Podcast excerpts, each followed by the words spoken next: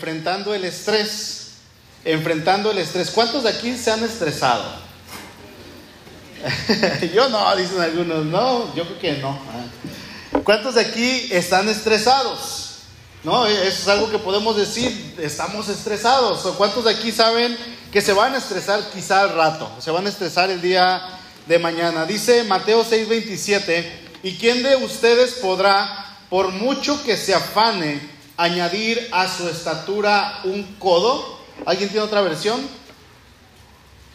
¿La NBI o otra versión? No. Dice otra, otra versión, dice alguien, dice, ¿quién de ustedes podrá por mucho que, que, lo intente, por mucho que se esfuerce, añadirse 30 centímetros? No podríamos añadirnos ni siquiera un centímetro de estatura. A ver, fuerte, por favor. Dice 27, ¿verdad? Sí. Además, ¿qué gana uno con preocuparse? ¿Podemos acaso alargar nuestra vida aunque sea una hora? ¿Qué gana uno con preocuparse? ¿Podríamos acaso, aunque quisiéramos alargar a nuestra vida una hora? A ver, fuerte. ¿Quién de ustedes podrá, por más que se afane, añadirle a su estatura Un milímetro. Fíjense cómo dice esta versión. Un milímetro. En la mañana me puse mis pantalones y me los acomodé como nunca. Y me dice Carlitos, está creciendo, pastor. no, así son, son zancones. Es la moda, ¿eh? no, así son estos, estos ¿cómo se llaman? Eh, pantalones, lo que sea. Así son, no he crecido. Desde el año, desde que cumplí como 18 años, yo me di cuenta que dejé de crecer. 1.78 centímetros. Por más que quiera, ya no voy a crecer más. Por más que yo me esfuerce, ya no voy a crecer más. Hermano, por más que usted se afane y que usted intente hacer algo que está fuera de sus manos, no lo va a lograr. Usted tiene que descansar en el Señor. ¿Por qué nos estresamos? ¿Por qué nos frustramos? ¿Por qué vienen eh, momentos de ansiedad a nuestras vidas? ¿Por qué nos dejamos llevar por el estrés? Se supone que tenemos al único Dios que es verdadero, que es grande, que es fuerte, que es temible, que es real y que está presente en nuestras vidas. Y resulta que aún conociendo todo esto, nosotros nos dejamos llevar por el estrés. Mire, los problemas inician cuando el estrés llega a niveles altos en nuestra vida y nos, nos va a afectar de manera física, mental y emocionalmente. Y esto nos hace reaccionar en todos los sentidos de maneras diferentes de maneras que a veces no podemos entender, eh, explotamos, nos salimos de quicio. Y la pregunta aquí es, ¿qué es el estrés? Bueno, el estrés es un sentimiento que tenemos cuando estamos bajo presión.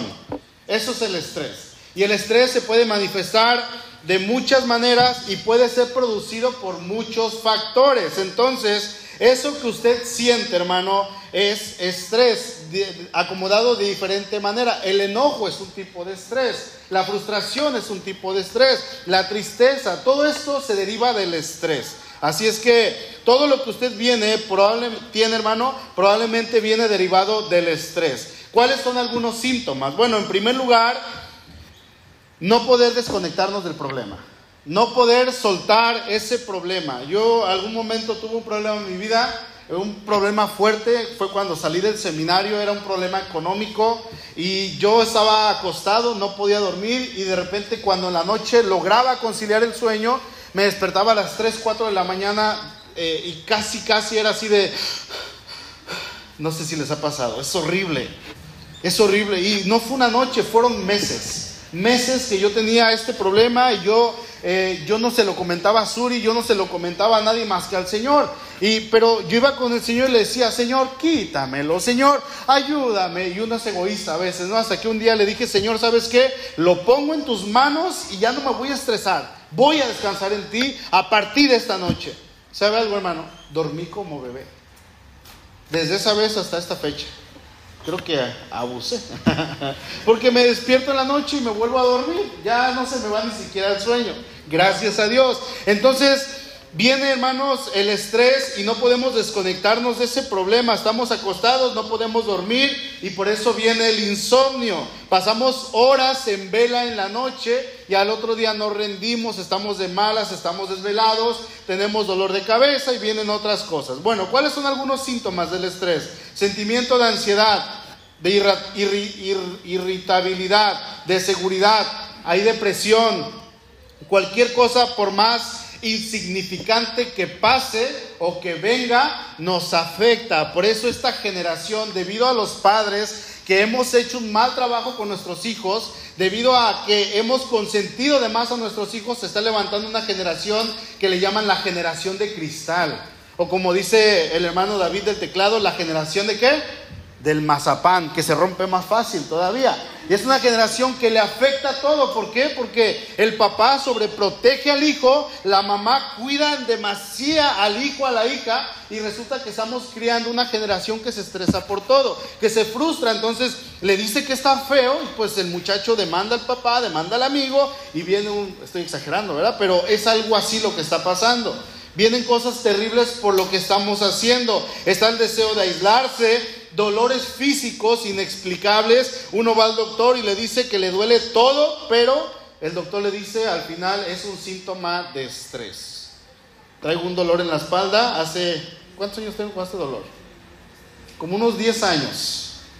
He ido a, doctores, eh, ya fui con un internista, con otro internista, y me dicen que no tengo nada, me checan la espalda, no se siente nada, me hicieron una radiografía, no se ve nada. Y esta vez que fuimos con Surya Guadalajara, aproveché y pedí que me hicieran un estudio, no me, no me hicieron la tomografía, pero me hicieron rayos X, no aparece nada, me mandan con un traumatólogo y el traumatólogo me dice, mira, yo podría diagnosticar que todo está aquí, que es estrés, que es mental. Dice, pero tienes un síntoma, me da, me da dolor, me da comezón y me da dolor, ardor y comezón. Esos tres. Ahorita traigo comezón.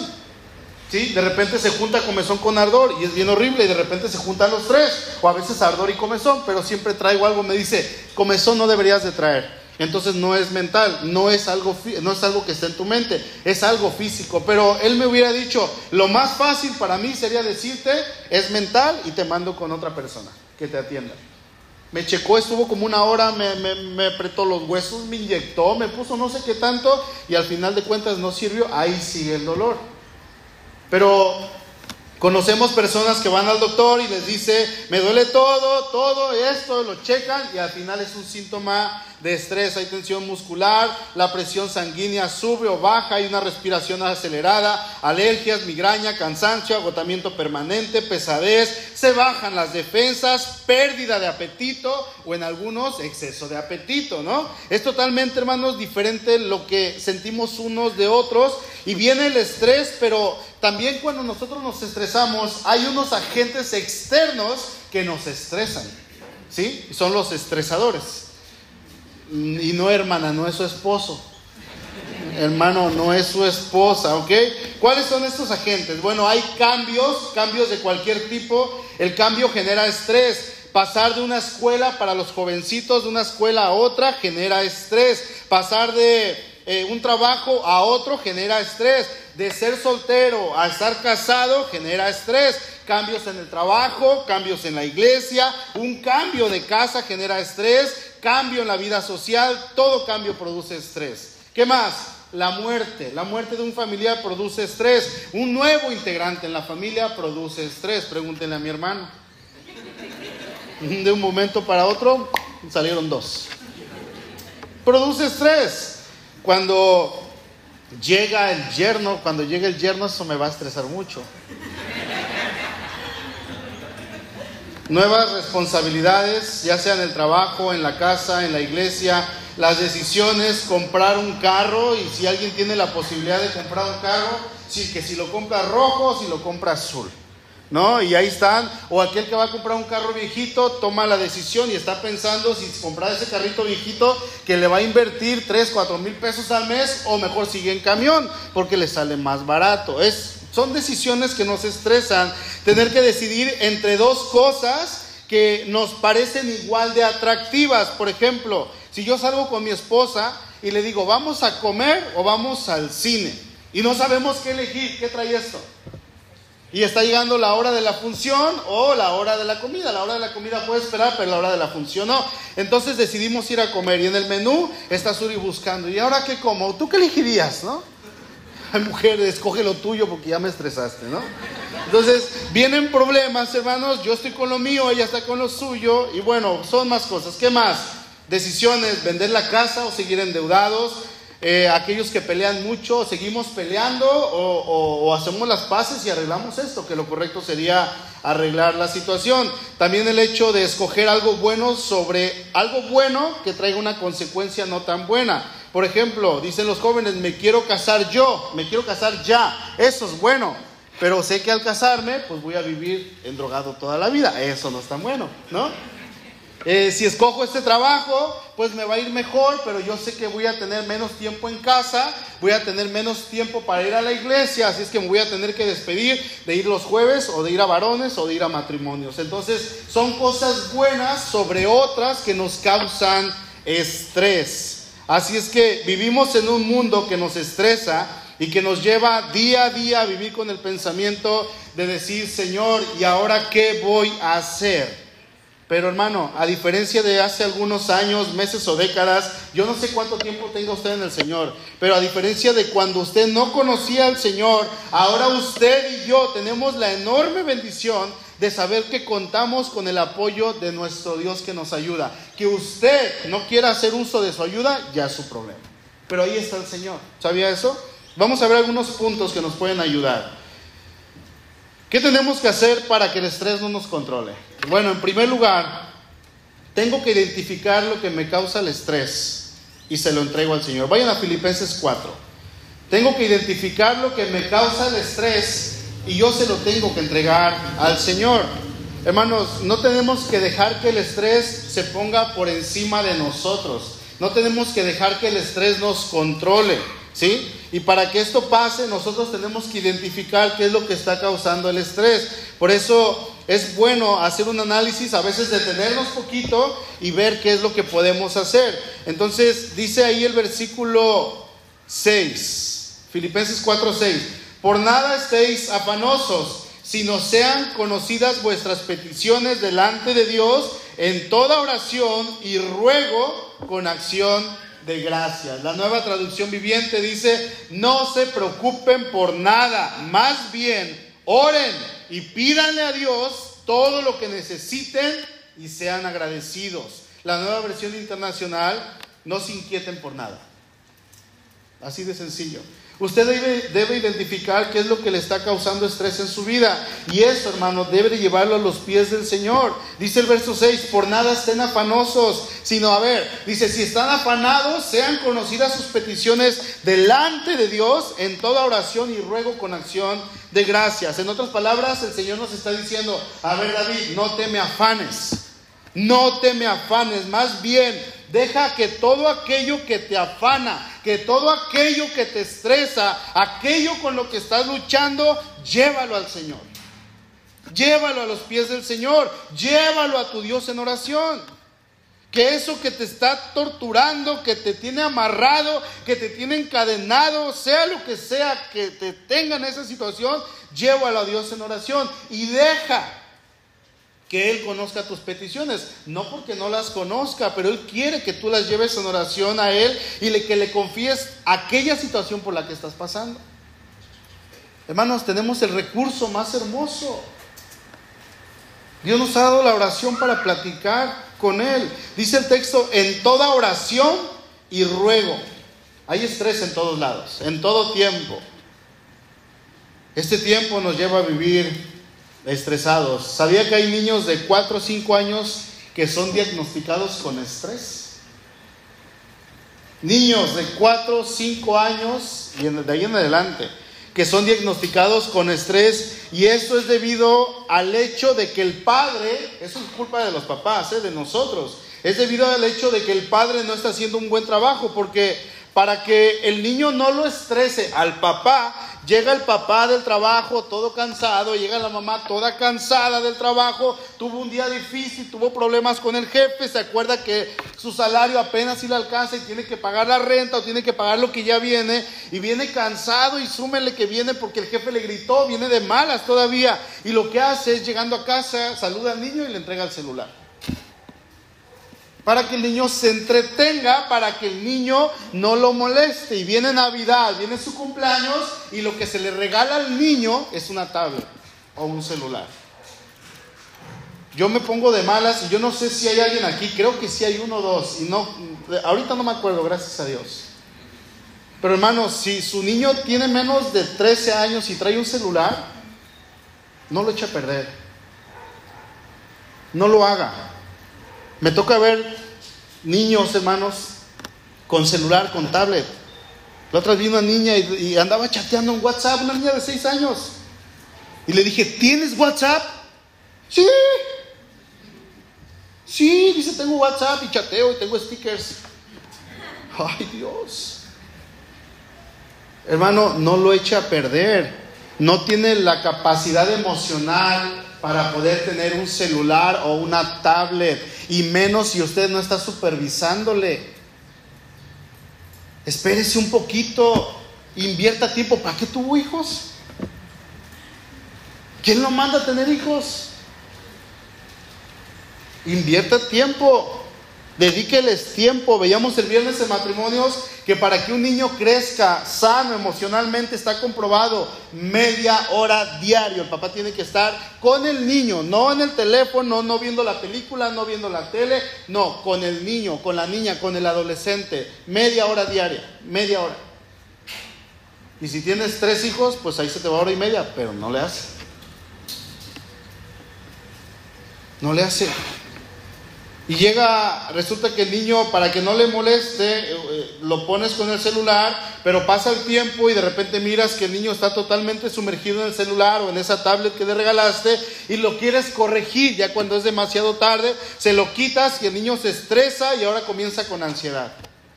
Ahora comienza con problemas que, no tendría que tener un niño de esa edad y el problema se hace más grande y ahora resulta que el padre tiene que llevar al niño con doctores, con psicólogos que no son creyentes y al final se hace mayor el problema todavía. Esto, hermanos, es solo un área que nos puede llegar a causar estrés en nuestra vida y hacemos todo. Queremos buscar todas las soluciones menos buscar al Señor cuando la escritura nos dice y nos manda que vayamos al Señor con oración y con ruego y le presentemos toda situación, como dice este versículo.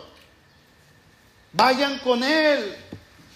Ve con el Señor. La oración es comunicación con Dios y nos da, hermanos, la oportunidad de ir a Dios como Padre y que usted y yo podamos tener esa confianza de ir con Él y abrirle nuestro corazón y desbordar, desbordar, ¿cómo se dice? Desbordarnos, siempre me trabo, delante de Él en oración.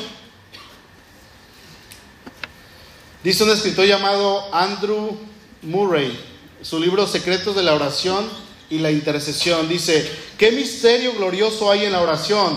Por un lado, Dios en su santidad, amor y poder espera y anhela bendecir al hombre.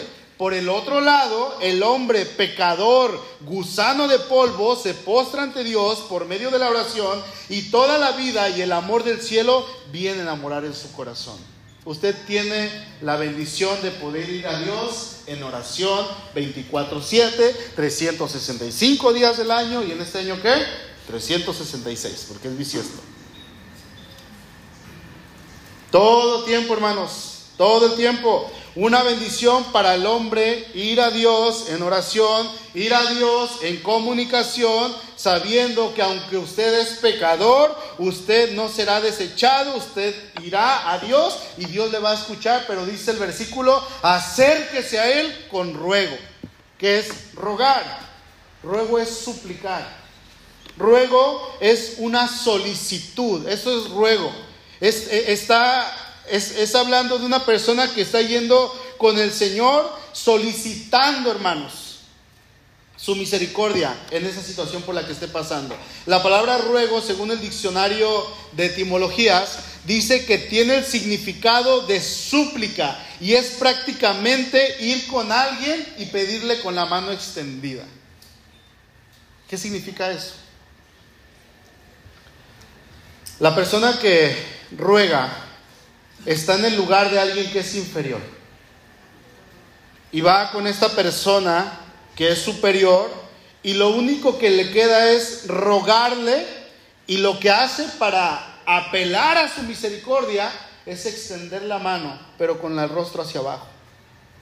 Diciendo, si tú quieres darme lo que te estoy pidiendo, que se haga tu voluntad. La persona que ruega espera la misericordia al que se le está rogando. Eso es rogar, es ir con Él con un corazón humillado delante de aquel que es grande. Vamos quizá no extendiendo la mano, pero sí con un corazón humillado y le presentamos la situación por la cual estamos pasando. Y ojo hermanos, vamos a Él con el entendimiento de que este Dios, que es el único Dios, es grande, es soberano, es supremo y Él puede contestar o no mi oración. Él tiene la capacidad de decir sí o no. Entonces yo ya voy con el entendimiento de que a lo mejor me dice que sí, pero a lo mejor me dice que no. Si me dice que sí, gloria a Dios. Pero si me dice que no, pues gloria a Dios. De todos modos, Señor, voy a seguir viniendo contigo. En todo tiempo.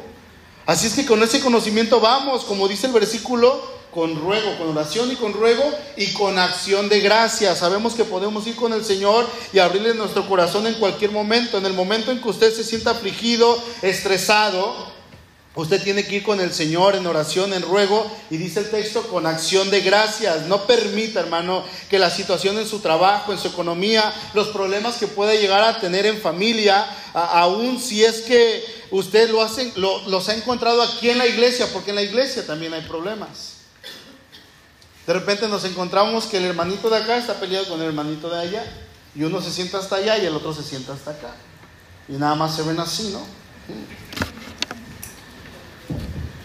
Y si usted ha tenido un problema en casa, en el trabajo o aquí en la iglesia, usted vaya con el Señor y ponga esa situación delante de Dios y una vez que fue con el Señor y puso esa situación, actúe. No solamente le comente al Señor, no, vaya y actúe con aquella persona, en aquella situación, en el trabajo, en la esposa, con los hijos. Y mire lo que dice el versículo 7, Filipenses 4. Y la paz de Dios, que sobrepasa todo entendimiento, guardará vuestros corazones y vuestros pensamientos en Cristo Jesús. ¿Qué es lo que viene a continuación? La paz de Dios, una paz que no es de este mundo, una paz que es más grande que nuestro entendimiento, una paz que usted y yo no somos capaces de entender porque viene de Dios y este Dios es más grande que nosotros, por lo tanto su paz es más grande que nosotros. Y en el estrés nos va a ayudar. Amén. Segundo lugar, para poder, hermanos, enfrentar el estrés, yo tengo que encontrar la solución. Tengo que encontrar la solución. Dice Pablo ahí en 1 Corintios 6, 12, en la última parte. Por eso no permito que nada me domine. Nueva traducción viviente. Por eso no permito que nada me domine. Pablo estuvo en situaciones estresantes en su ministerio, situaciones que ponían su vida en riesgo, ¿sí? Que los hermanos eh, hablaban esto y aquello de él y que lo criticaban. Y que dudaban de su llamamiento apostólico. Y que decían que Pablo era un mentiroso. Y que lo tenían como alguien que estaba en el ministerio por interés. Y que le iba bien en el ministerio. Y que lo que agarraba de las ofrendas, él tomaba de ahí. Y hablaban y hablaban del apóstol Pablo. Vamos buscando 2 Corintios 11, por favor. Y a pesar de todo esto, hermanos, el apóstol Pablo se esforzaba. Él se esforzaba y él trataba de vivir su vida conforme al Evangelio y él trataba de expandir el Evangelio en todo tiempo. Vivía en santidad, vivía lo que el Señor le decía, daba testimonio, ayudaba a los pobres, bendecía a la gente en todo tiempo. Entonces nos vamos a dar cuenta que en la vida de Pablo había muchísimas cosas estresantes.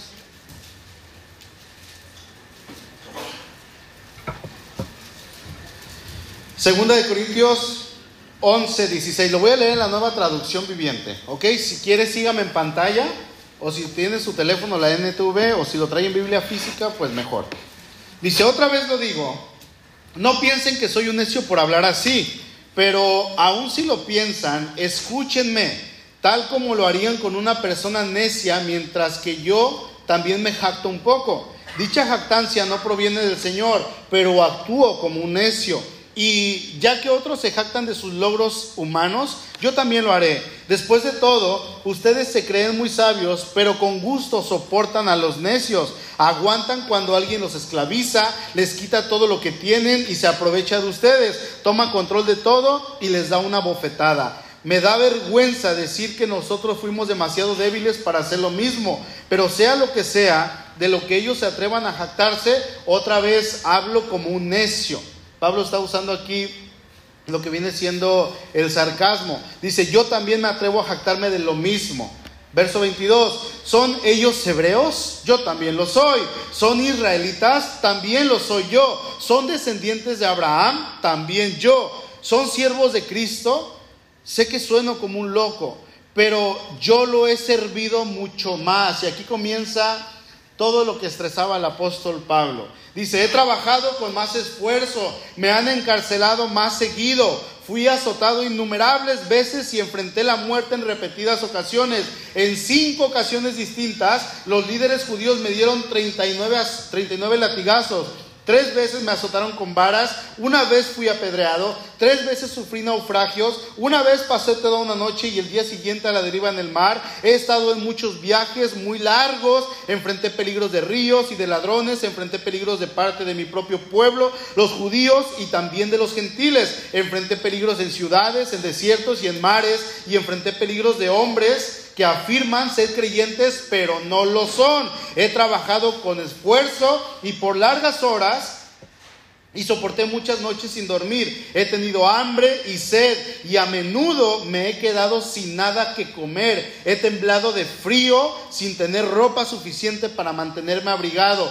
Y además de todo eso, a diario llevo la carga de mi preocupación por todas las iglesias. Obviamente todas estas situaciones estresaban a Pablo. Dígame si no. ¿Cómo tendría, cómo estaría usted con todo esto, hermano? En primer lugar, si, alguien lo dejara pararse con todo esto a usted, aquí en el púlpito, daría su testimonio de dos horas, de esos que aburren. Y no hablaría de Cristo porque uno se jactaría. Dice Pablo, yo también tengo de qué jactarme. Yo también tengo de qué hablar. Si hablamos de logros humanos, yo tengo más logros. Pero estos no son logros, hermanos, son sufrimientos, es estrés, es desgracia para una persona. Yo no sé si alguien de aquí ha estado en el desierto, pero el desierto es terriblemente frío por la noche. Y dice Pablo, me he quedado innumerables veces temblando de frío, sin tener ropa para mantenerme abrigado, me he quedado sin comer nada. Y además de todo esto, llevo la carga diaria de mi preocupación por las iglesias. El verso 28, este verso es clave. Dice, traigo una preocupación constante por todas las iglesias que por la gracia de Dios he levantado. Por eso, hermanos, Pablo escribió tantas cartas, por eso tantas instrucciones para la iglesia, para que ellos supieran cómo conducirse en las cosas de Dios, porque Pablo no podía estar en todas las iglesias. Pablo no podía ir, podía estar un mes aquí, un mes allá, pero no iba a acabar. No iba a acabar. Pablo les escribió a los colosenses, a los tesalonicenses, a los gálatas, a los de Roma, a los de Éfeso, a los de Filipo, a los de Corinto, a los laodicenses, a otras partes que quizás no conocemos. Les escribió el apóstol Pablo. Y, y, en cada ciudad, hermanos, por ejemplo, en Corinto, no había solamente una iglesia local. Había, le escribe la iglesia de Corinto, pero eran varias que la había abierto. Y en el camino había iglesias y donde se iba él paraba, se plantaba y hablaba una iglesia. Solamente le estoy mencionando nueve iglesias o ciudades, pero Pablo, hermanos, plantó un sinnúmero de iglesias. Donde iba, levantaba iglesia. Donde iba. Y todo esto traía preocupación a su corazón. Todo esto traía estrés a su vida. Regresemos por favor a Filipenses 4. Pablo les da a los Filipos una instrucción que es muy importante también para nosotros. Una instrucción que usted y yo, hermanos, deberíamos de poner y de tener en cuenta cada vez que llegue el estrés, o sea, diario. ¿Sí? Si tiene la oportunidad, yo le invito a que se aprenda este verso de memoria. Dice el verso 8, por lo demás, hermanos, todo lo que es verdadero, todo lo honesto, todo lo justo, todo lo puro, todo lo amable, todo lo que es de buen nombre, si hay virtud alguna, si algo digno de alabanza, en esto piensen. ¿Lo leemos juntos todos? ¿Otra vez? Una. Respeten comas, ¿eh? por favor. Una, dos, tres. Por lo demás, hermanos, todo lo que es verdadero, todo lo honesto, todo lo justo, todo lo puro, todo lo amable, todo lo que es de buen nombre, si hay virtud alguna, si algo digno de alabanza, en esto pensar. Cualquier cosa por la que estés pasando, no dejes, hermano, que esto cause y quite tu vista de las cosas celestiales. Colosenses 3, 1. Si pues habéis resucitado con Cristo, dice Pablo, busca las cosas de arriba donde está Cristo sentado a la diestra de Dios. Pon la mira en las cosas de arriba, no en las de la tierra. Que tu vista esté arriba. No permitas que cualquier cosa por la que estés pasando te nuble la vista, hermano. Recuerda que nuestra vida está arriba, ya asegurada. Entonces nuestra visión, nuestra mente, nuestro corazón tiene que estar arriba. No tenemos que quitar la vista de las cosas de arriba, donde sabemos que está nuestro Dios y donde sabemos que usted y yo iremos en algún momento. Pablo con todas sus preocupaciones, con todo lo que se hablaba de él, con todo lo que él padecía, con todo lo que él sufría, hambres, fríos, naufragios, y la preocupación por todas estas iglesias, por todos estos hermanos, la confianza de Pablo no estaba ni en la economía de la iglesia, ni en la provisión para sus viajes misioneros, ni en qué iba a hacer al otro día. Él no confiaba en esto, su confianza, hermanos, estaba en Dios y él vivía como ejemplo para todos los hermanos que le conocían. Y no es que diera una cara y por dentro fuera otra persona, no era hipócrita, no. Pero él sabía quién era el Dios al cual él vivía. Ahí en el verso 9 de Filipenses 4 dice, lo que, aprendí, lo que aprendieron y recibieron y oyeron y vieron en mí, esto hagan. ¿Se da cuenta? Lo que aprendisteis y recibisteis y oísteis y visteis en mí, esto haced, y el Dios de paz estará con vosotros. Como ejemplo, dice Pablo, me he puesto ante ustedes y ejemplo les he dado. Primera de Corintios 11:1, imítenme a mí como yo imito a Cristo. Wow. Qué varón. Qué varón, hermanos. Ahora, ¿por qué Pablo dice, imítenme a mí así como yo imito a Cristo? ¿Qué sabía Pablo del Señor Jesús? ¿Qué sabía él acerca del Señor? Pablo sabía quién era el Señor y lo que el Señor había pasado. Pablo imitaba al ejemplo supremo. Miren, el Señor, al igual que nosotros, tuvo que pasar por situaciones estresantes. Tuvo que pasar por un sinnúmero de situaciones. Tuvo que elegir a sus discípulos. Eso fue estrés humanamente. Dice que pasó la noche orando. ¿Sí? Soportó la muerte de su amigo Lázaro, es estresante. Soportó la humillación, soportó la, persecución, soportó traición, soportó acusaciones y todo esto trae estrés a una persona. ¿Sí? Sin embargo, el Señor no permitió que esto le estresara, hermanos. En todas estas situaciones, Él siempre estaba bajo control. ¿Sabe por qué? Porque él tenía el Espíritu de Dios habitando en él. Él era lleno del Espíritu Santo. Y obviamente lo que el Señor Jesús hacía todos los días, tanto de mañana como de noche, dice que él oraba. Siendo muy de mañana, oraba. Y cuando terminaba de hacer su ministerio y de hacer milagros y hacer predicar el Evangelio, se iba aparte y ¿qué hacía?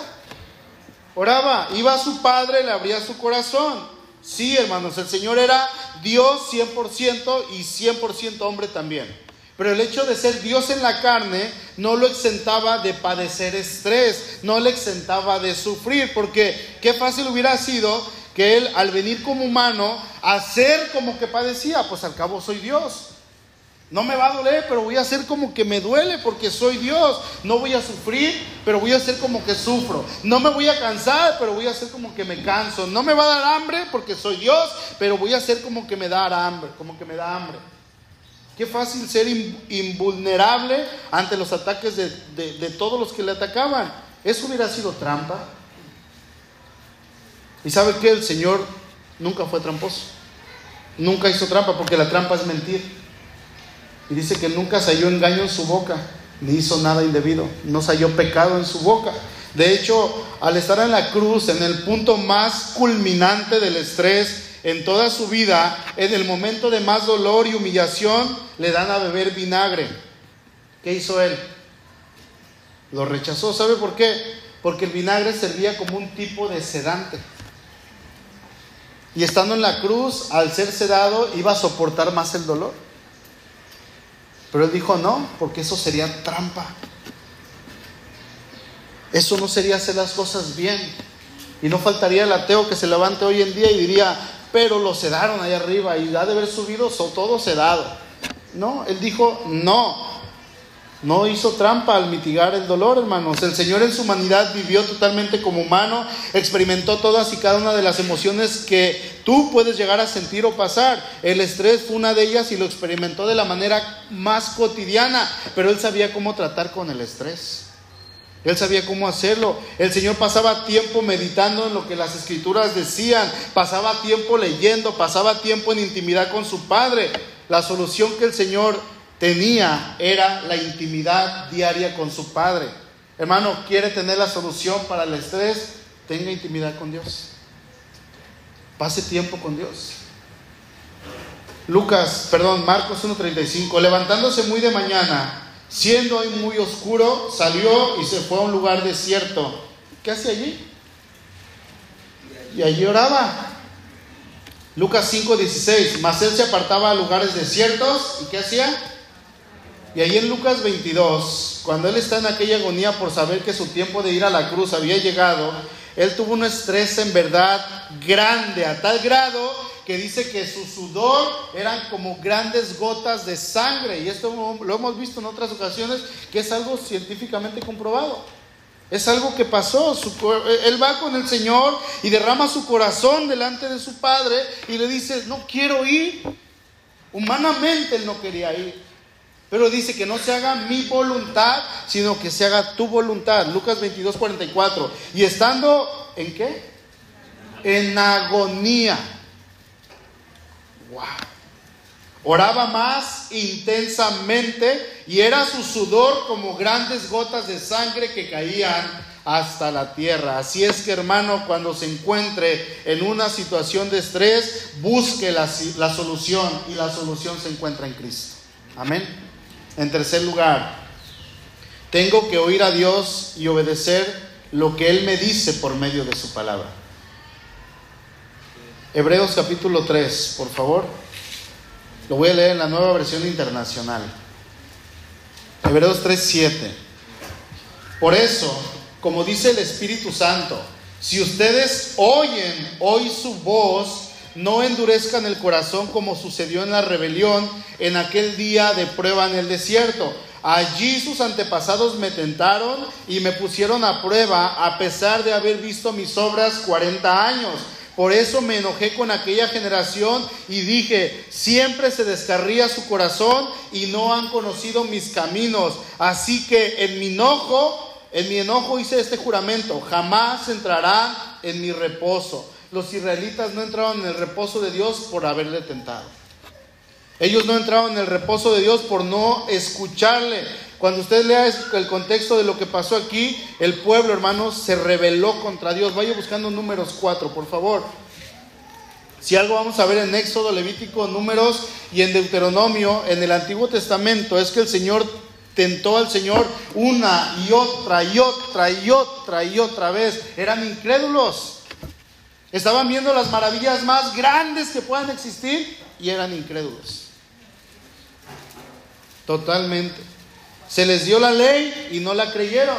Se les da la ley y no la viven. Se les hacían milagros, proezas, cosas que nunca se volverán a hacer, hermanos.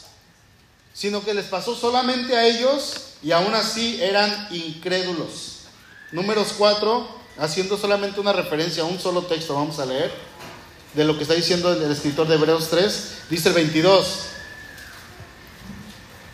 todos los que vieron mi gloria y mis señales que he hecho en Egipto y en el desierto, y me han tentado ya diez veces y no, no han oído mi voz. Ven, está diciendo el Señor, ven y ven y ven milagros y señales y mi provisión y aún así me siguen tentando. Ya van diez veces que lo hacen y no entienden. Hermanos, ellos no oyeron la voz de Dios. No oyeron la voz de Dios. Para oír la voz de Dios lo que tenemos que hacer es leerla todos los días. ¿Sabía eso? Es que Dios no me habla. Es que no lees, hermano. No os hagáis. Vayan a Hebreos 10, por favor. Hermano, a partir de que el Señor realizó su obra perfecta y completa en aquella cruz, el Espíritu Santo, ¿dónde habita? ¿Dónde? ¿En dónde? En mí, ¿verdad? Habita en mí, habita en mi corazón. Entonces, como ya muere en nosotros, esta palabra escrita que nosotros leemos no solamente está escrita en la Biblia, sino que ahora queda escrita en nuestro corazón. Dice Hebreos 10, 16, este es el pacto que haré con ellos después de aquellos días, dice el Señor, pondré mis leyes en sus corazones y en sus mentes las escribiré. Así es que no solamente tenemos la palabra escrita, sino que también la tenemos escrita en nuestro corazón. Hermano, tenemos que aprender a oírla, tenemos que ser obedientes lo que ahí se nos dice.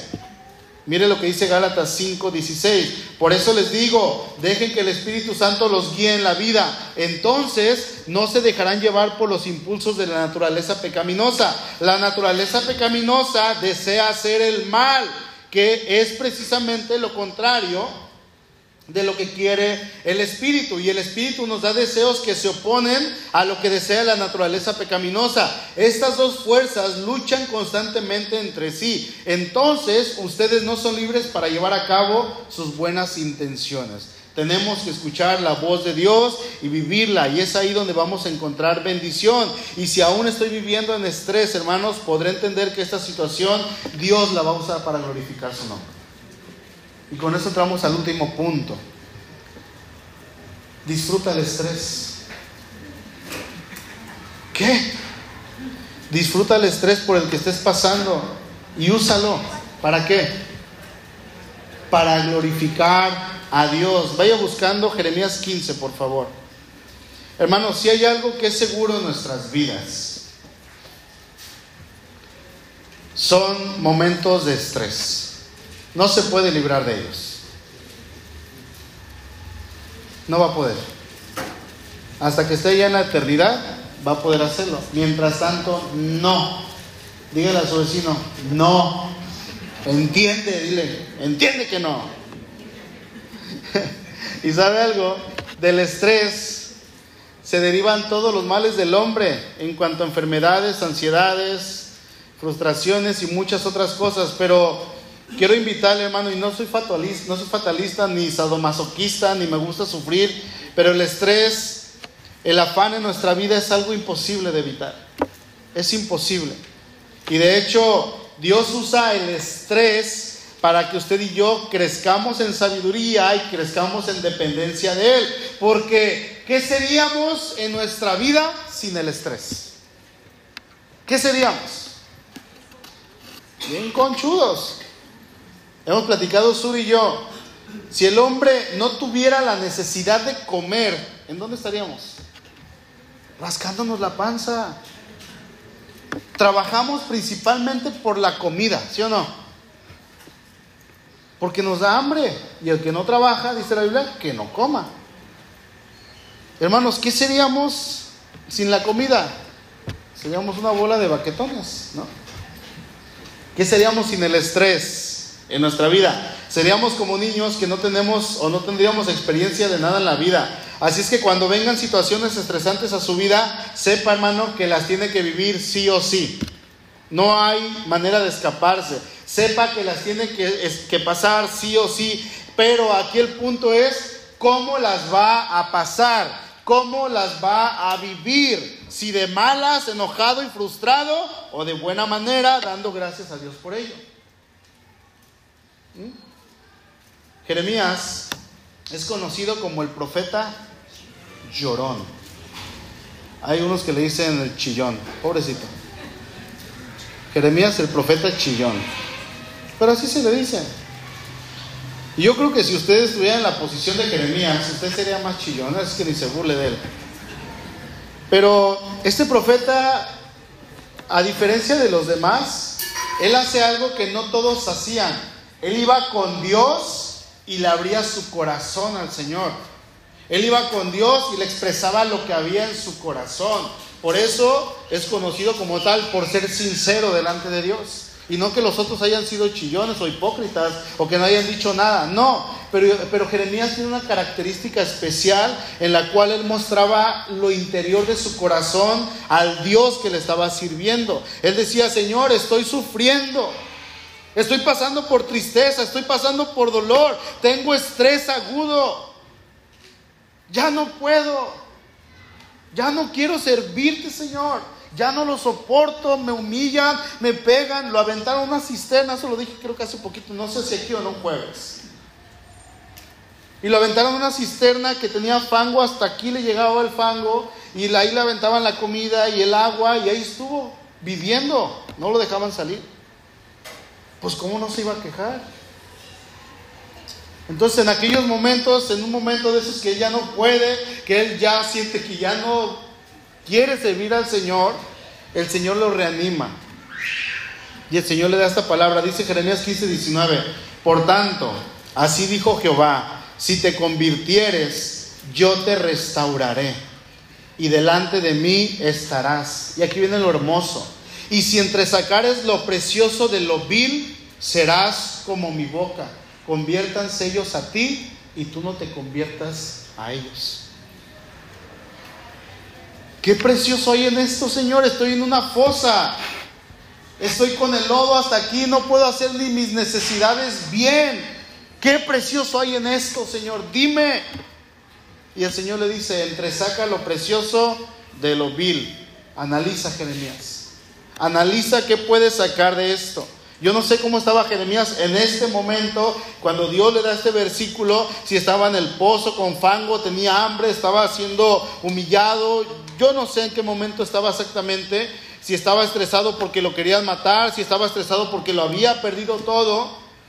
Pero él iba con el Señor, le abría su corazón y el Señor eh, cuando escucha que Jeremías le dice, ya no estoy, Señor, a gusto sirviéndote, ya estoy harto, se burlan de mí, me golpean, eh, me ofenden, etc. Y el Señor le dice, ánimo Jeremías, ánimo, estoy contigo. Estoy contigo en esta situación que estás pasando y te voy a decir algo, analízala, chécala, hay algo bueno en esto y úsalo úsalo. Este Jeremías 15, 19 es el Romanos 8, 28 del Nuevo Testamento. Creo que se lo sabe. Y sabemos que a los que aman a Dios, todas las cosas les ayudan a bien. Esto es a los que conforme a su propósito son llamados. Hermano, el estrés en nuestra vida es inevitable. Busquen Mateo 11, por favor, ya estamos terminando. Es inevitable, no podemos huir de él, no podemos escapar. Y si de algo podemos estar seguros es de que el estrés va a llegar en sus diferentes maneras, siempre a nuestra vida. Momentos de estrés, de fatiga, de ansiedad, de dolor, todo el tiempo. Pero en estos momentos recuerda al máximo ejemplo de alguien que sabía qué hacer y cómo llevarlo. Nuestro Señor Jesús. Él siempre mostró serenidad, mostró calma ante toda situación. Y Pablo dijo, yo lo imito a Él. Y nosotros deberíamos decir, yo imito a Cristo. Por eso somos cristianos. La palabra cristiano significa cristito o Cristo pequeño. Porque imitamos a Cristo el Señor.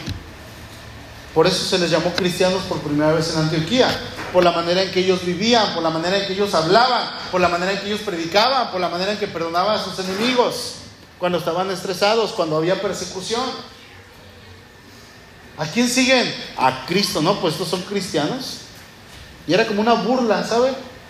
Era como un desprecio hablar de los cristianos. Sin embargo, hoy en día es un nombre que llevamos con honra, porque imitamos a Cristo. Venid a mí todos los que estáis trabajados y cargados. ¿Y yo qué dice? los haré descansar. Lleven mi yugo sobre ustedes y aprendan de mí que soy manso y de humilde corazón y hallarán descanso para sus almas, porque mi yugo es fácil y ligera mi carga. Hermano, confiemos en aquel que todo lo puede. Descansemos en aquel que todo lo puede. Y sabe que todo va a ir para bien. Todo, aun cuando venga estrés, aun cuando venga una situación difícil, usted va a decir, yo en Dios confío. Cuando estemos viviendo momentos difíciles, vamos a saber que nuestra ayuda y nuestro socorro viene de nuestro Dios. Amén. Termino leyendo Proverbios 3. Confía en el Señor. Póngase de pie, por favor.